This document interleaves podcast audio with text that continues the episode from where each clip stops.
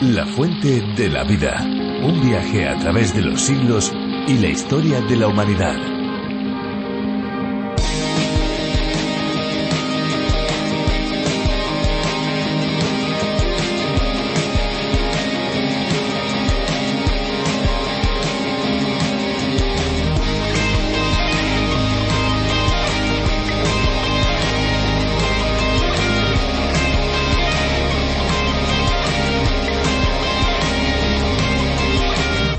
¿Sabían que el agua de rosas tiene un efecto cicatrizante? A sus propiedades antisépticas hay que añadir también sus efectos para combatir las bacterias. El agua de rosas es eficaz, entre otros problemas cutáneos, contra el acné, la rosácea e incluso algunas úlceras de la epidermis. En relación con estas propiedades, el agua de rosas es un excelente calmante ya que proporciona un alivio inmediato tras la depilación, pues calva la piel al momento. Además de paso, se evitarán enrojecimientos y capilares antiestéticos.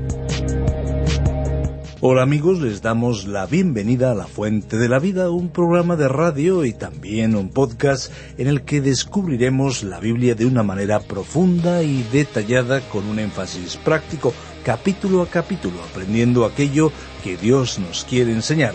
Les saluda Fernando Díaz Sarmiento. Pues le saluda también Esperanza Suárez y juntos presentamos este espacio en el que las curiosidades y la música se unen al conocimiento, al aprendizaje de la palabra de Dios a través de diferentes exposiciones bíblicas. Unas exposiciones o estudios bíblicos preparados por Virgilio Bagnoni, quien fue el encargado de la adaptación para España de La Fuente de la Vida. Más de 1.300 estudios del programa original en lengua inglesa.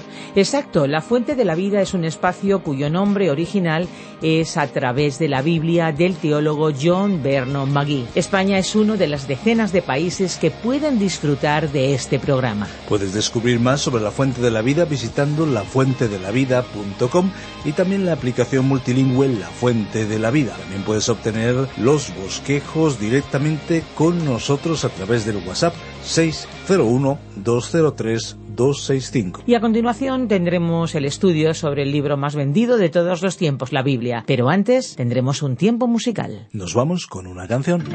No imagino la vida sin Jesús viviendo en mí. No he conocido otra vida y no quiero porque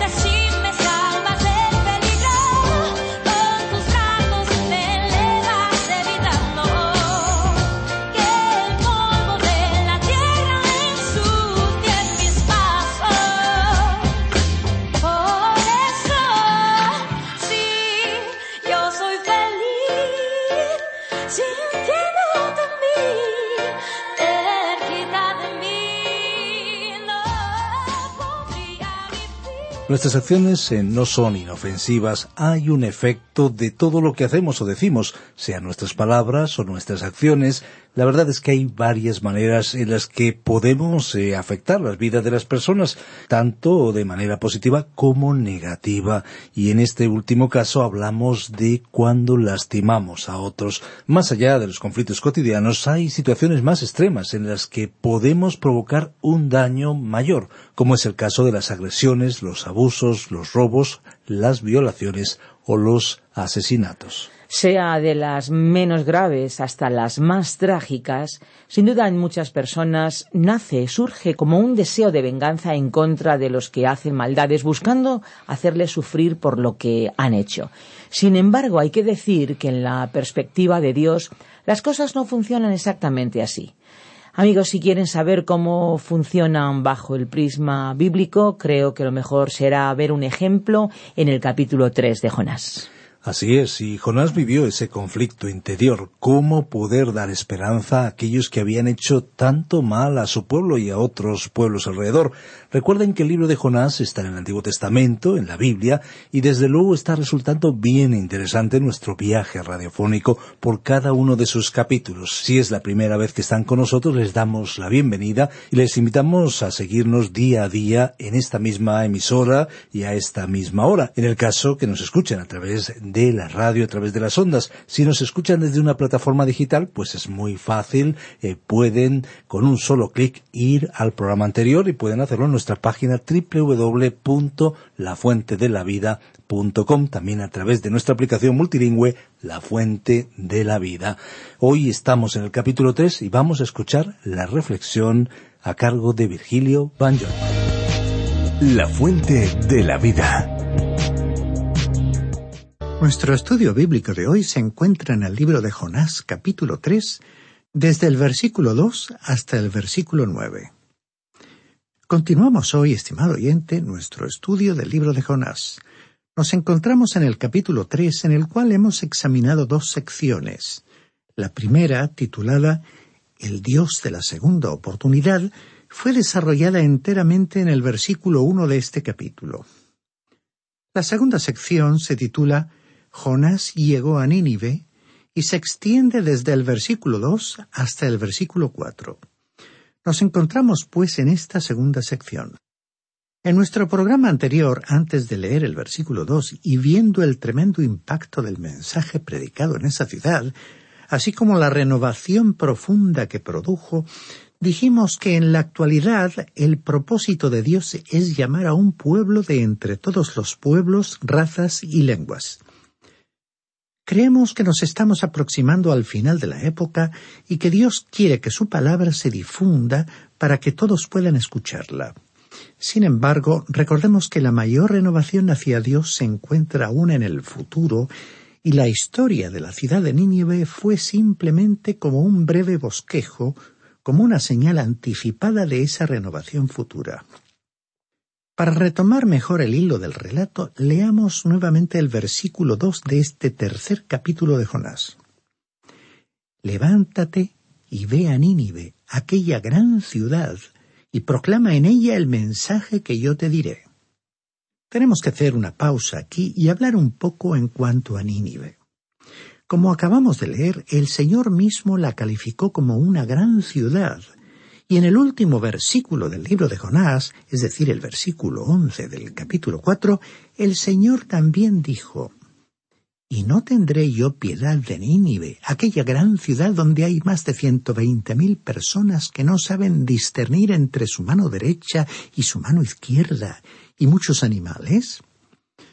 Algunos críticos han cuestionado varios aspectos del libro de Jonás, y uno de ellos es el hecho de que en este libro, en tres ocasiones, se dice que Nínive era una gran ciudad, una ciudad extremadamente grande. Con toda seguridad, ellos se habían destacado por la práctica del pecado, pero también por ser una ciudad enorme. Sin embargo, no fue hasta el año 1845 en que un francés llamado Layard se convirtió en el primer arqueólogo que examinó las ruinas de la ciudad.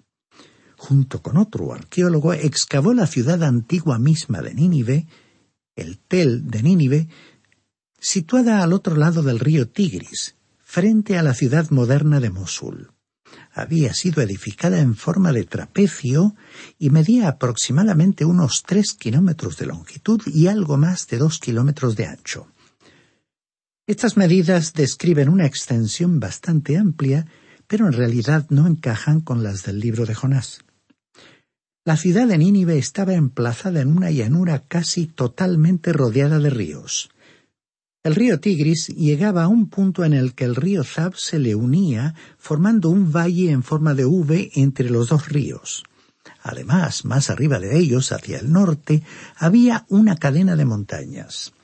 Toda esta zona se encontraba protegida por las fortificaciones naturales de los ríos y de las montañas. En ese enclave natural había varias ciudades importantes. Nínive estaba situada hacia arriba en el Tigris, hacia abajo, en la bifurcación formada por la confluencia del río Alto Zab con el río Tigris, se encontraba Cala, como fue llamada en la Biblia. Cala estaba situada a unos 29 kilómetros de la misma ciudad de Nínive. La ciudad de Khorsabad estaba situada a unos 19 kilómetros al noreste de Nínive, en el río Alto Zab. La declaración de Jonás en el sentido de que Nínive era una gran ciudad podría sonar extraña para un tiempo en el que las ciudades estaban amuralladas y por necesidad eran pequeñas y compactas. Muchos turistas se sorprenden cuando llegan a la ciudad de Jerusalén y descubren que la ciudad amurallada es pequeña y era aún más pequeña en los días de Cristo y en los días del rey David que lo que es en la actualidad. La ciudad amurallada de los tiempos antiguos era muy compacta. Era realmente una fortaleza para que la gente que vivía fuera de ella entrara en la ciudad cuando ésta era sitiada por un ejército enemigo. En Nínive había verdaderamente tres ciudades amuralladas. La propia ciudad de Nínive, Cala y Khorsabad. Nínive se convirtió en la capital y toda esa zona fue conocida por su nombre. Entonces, en aquel valle fértil vivía una gran multitud que en tiempos de sitio entraría en estas ciudades. Algunos historiadores dicen que uno de los motivos por los cuales Nínive cayó no fue principalmente el enemigo exterior, sino una inundación que se produjo y que afectó a toda una sección de la muralla de la ciudad. Si retrocedemos al libro del Génesis, será interesante leer, y hablando de Nimrod, el capítulo 10 y los versículos 11 y 12, que dicen, De esta tierra salió para Asiria y edificó Nínive, Rehobot, Cala y Resén, entre Nínive y Cala, la cual es ciudad grande. En varias partes de la Biblia se destacó el hecho de la grandeza de la ciudad y toda esa área recibió el nombre de Nínive porque esta era la capital. Uno de los escritores antiguos, llamado Ctesias, describió a Nínive como una ciudad cuyo circuito era de 480 estadios. Esto significaría que el perímetro de la ciudad era de aproximadamente 34 kilómetros. Así que, como vemos, Nínive era una ciudad enorme que incluía otras comunidades urbanas. Por otra parte, en nuestro tiempo, la mayoría de las grandes ciudades de la Tierra alcanzan grandes extensiones geográficas, al incluir poblaciones que se van formando a su alrededor. Nínive era una gran ciudad, no solo en tamaño, sino también en maldad. La ciudad era culpable de los mismos pecados acerca de los cuales leímos en los otros libros proféticos del Antiguo Testamento, y a causa de ello atrajo el juicio de Dios. En los libros de Amós y Oseas encontramos que el motivo por el cual Dios trajo el juicio sobre el pueblo se debió al aparatoso lujo de sus costumbres, a la inmoralidad sexual y al desenfreno manifestado en el auge de la embriaguez. Lo mismo podría decirse de Nínive. Sus habitantes se habían entregado a la idolatría.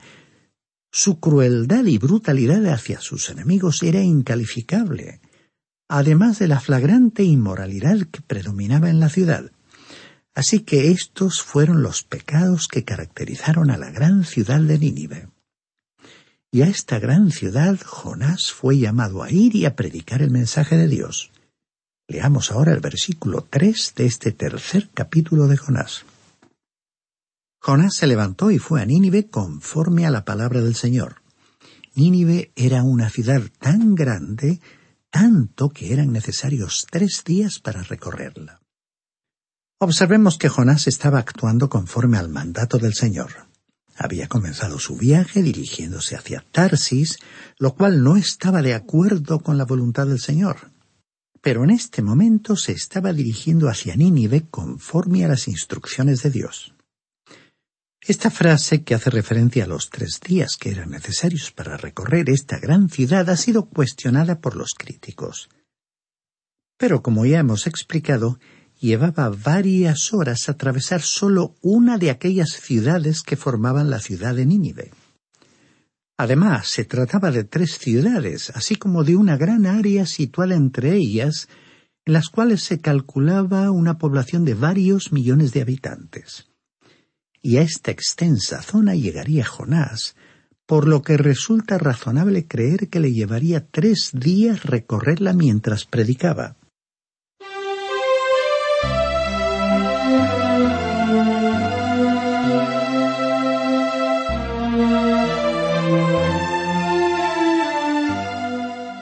Continuemos leyendo el versículo 4 de este tercer capítulo.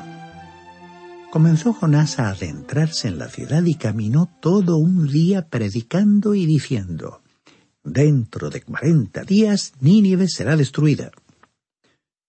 El caso fue que a Jonás le llevó un tiempo considerable cubrir esa zona urbana. Tengamos en cuenta que no disponía de los medios modernos para hacer oír su voz, como por ejemplo micrófonos, altavoces o un megáfono, y de todas formas el profeta se esforzó para que su voz y su mensaje pudieran ser escuchados por esa gran multitud. Seguramente se detuvo ante toda aglomeración de gente o en cada esquina para proclamar su mensaje. O sea que su avance tenía que ser necesariamente lento, considerando las numerosas ocasiones en que tuvo que detenerse y la posibilidad que haya sido interpelado para pedirle explicaciones sobre tan extraño mensaje. Todas estas circunstancias debieron influir para que su avance al cruzar esa enorme área urbana fuera particularmente lento. Ahora alguien quizás podría preguntar ¿Cómo hizo él para reunir a una multitud? Este siempre ha sido un problema para el predicador que sale a la calle a proclamar su mensaje. Es natural que éste desee reunir a la mayor cantidad posible de gente. ¿Cómo lo habrá logrado Jonás sin disponer de medios como los que hoy tenemos para promover publicidad, como por ejemplo música, el apoyo de personajes populares o de instituciones sociales, etcétera? En realidad, Jonás no disponía de medios para atraer a una multitud ni para entretenerla. Así que lo que atrajo a las masas fue el contenido impactante de su mensaje. Ese fue el motivo por el cual causó un tremendo impacto en aquella sociedad. El profeta usó un método bastante diferente a los que están disponibles en la actualidad. Su método consistió en presentarse como un hombre que provenía de los muertos, y la presentación de este hecho debió resultar espectacular. Un hombre que había estado tres días y tres noches dentro de un pez no podía simplemente tener un aspecto normal, como el que tenía antes de pasar por esa experiencia. Usted recordará que en un programa anterior hablamos de un hombre que había sido tragado por un gran pez y que vivió para contar su historia. El caso que relatamos se refirió a un hombre que pasó dos días dentro de un pez. Ese hombre fue exhibido en un museo de Londres como el Jonás del siglo XX. Cuando fue objeto de una entrevista dos años después del suceso, no tenía ni un solo cabello en su cuerpo y su piel tenía una coloración amarillenta y marrón. Es que los jugos gástricos del pez habían afectado al individuo a medida que el pez trataba de digerirlo. Esos productos químicos debieron causar ese efecto sobre este náufrago contemporáneo y aparentemente lo mismo también le sucedió a Jonás. Podemos imaginarnos el color que le quedó a Jonás en su piel y el aspecto que tenía. Cuando él se detenía en una esquina y hablaba en voz alta y le preguntaban dónde había estado, él seguramente habrá respondido Yo soy un hombre que viene de entre los muertos. Un pez me tragó porque Dios me había enviado a Nínive, pero yo traté de huir a Tarsis. Ante semejante testimonio y apariencia del profeta, la gente no ridiculizó a Jonás, sino que lo escuchó. A pesar de la falta de noticias concretas, se sabe que los programas de radio transmitidos en muchos idiomas llegan hasta los confines de la Tierra y muchísimas personas escuchan diariamente la palabra de Dios en su propia lengua. Y es casi imposible calcular el gran número de personas que acepta el mensaje de salvación del Señor Jesucristo incluso en países donde uno no hubiera esperado una obra de tantos alcances llevada a cabo por el Espíritu de Dios.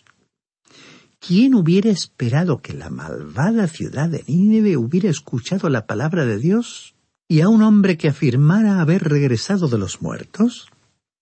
Por cierto, su mensaje es el mismo que proclamamos en la actualidad. Tenemos un mensaje acerca de un hombre que regresó de los muertos. El apóstol Pablo escribió en su carta a los Romanos capítulo 4 versículos 24 y 25. Creemos en aquel que levantó de los muertos a Jesús, Señor nuestro, el cual fue entregado por nuestras transgresiones y resucitado para nuestra justificación. Jonás entró en la ciudad con un mensaje de juicio. Dentro de cuarenta días Nínive será destruida. Creemos que el profeta comunicó el mensaje con entusiasmo porque a él no le gustaban los habitantes de Nínive. Leamos ahora el versículo 5 que inicia un nuevo párrafo que hemos titulado La ciudad de Nínive creyó en Dios. Los hombres de Nínive creyeron a Dios, proclamaron ayuno y desde el mayor hasta el más pequeño se vistieron con ropas ásperas.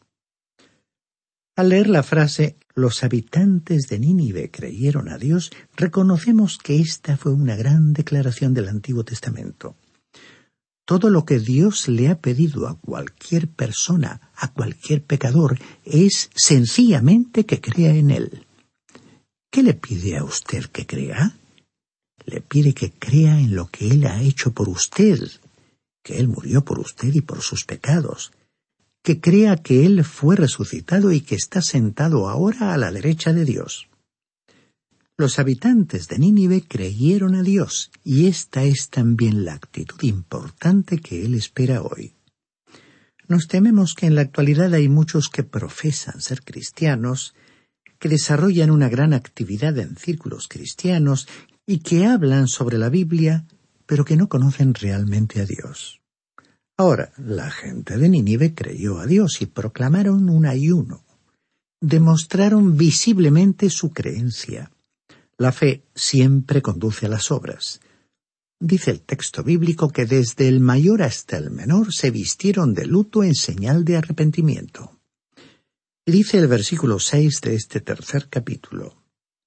Cuando la noticia llegó al rey de Nínive, éste se levantó de su silla, se despojó de su vestido, se cubrió con ropas ásperas y se sentó sobre ceniza. Estimado oyente, cuando la gente comienza a adoptar esta actitud, ya no cometerán pecados. En aquella ocasión sintieron una profunda convicción de arrepentimiento y suplicaron a Dios su compasión. Y cuando usted le pide a Dios compasión, misericordia, va a encontrar que Él es misericordioso y compasivo. Dice el versículo siete. Luego hizo anunciar en Nínive, por mandato del rey y de sus grandes, una proclama que decía Hombres y animales, bueyes y ovejas, no prueben cosa alguna, no se les dé alimento ni beban agua. Aquí vemos que aquellas personas, muchas de las cuales caían en los peores excesos del alcohol, se les dijo que no bebieran ni siquiera agua. Continuemos leyendo el versículo ocho de este tercer capítulo de Jonás.